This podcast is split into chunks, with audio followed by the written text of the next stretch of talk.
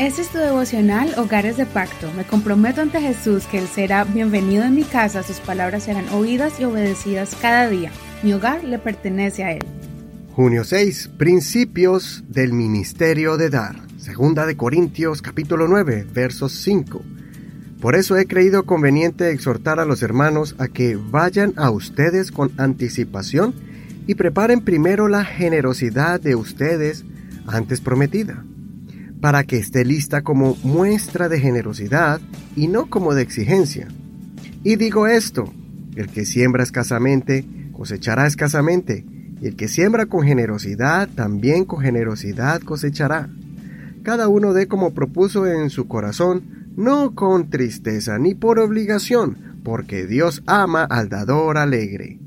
Y poderoso es Dios para hacer que abunde en ustedes toda gracia, a fin de que, teniendo siempre en todas las cosas todo lo necesario, abunden para toda buena obra, como está escrito, esparció, dio a los pobres, su justicia permanece para siempre.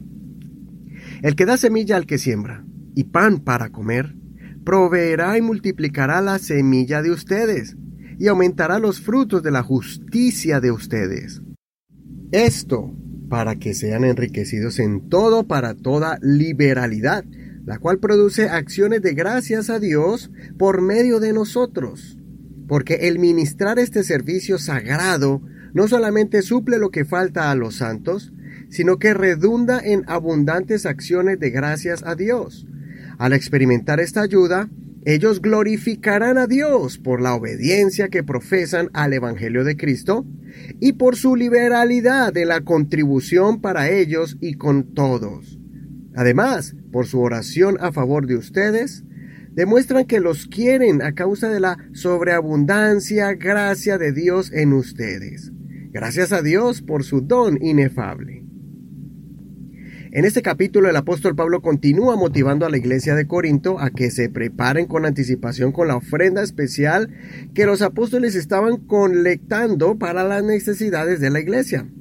Ahora el apóstol les enseña cómo dar correctamente y, para ilustrarles la enseñanza, Pablo usa el principio de sembrar. Este es el principio de la cantidad de lo que usted siembra.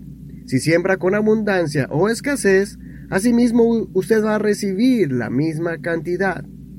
El Señor es un Dios justo que bendice en abundancia a aquellos que dan, ayudan y llenan una necesidad de alguien que está pasando por necesidades o que simplemente aportan para el fondo de la congregación donde somos miembros, para que se puedan desarrollar diferentes programas y ministerios que ayudan a avanzar el reino de Dios, patrocinando misioneros, compra o construcción de templos, bancos de comida, campañas evangelísticas, retiros espirituales, la adquisición de diferentes recursos, etc.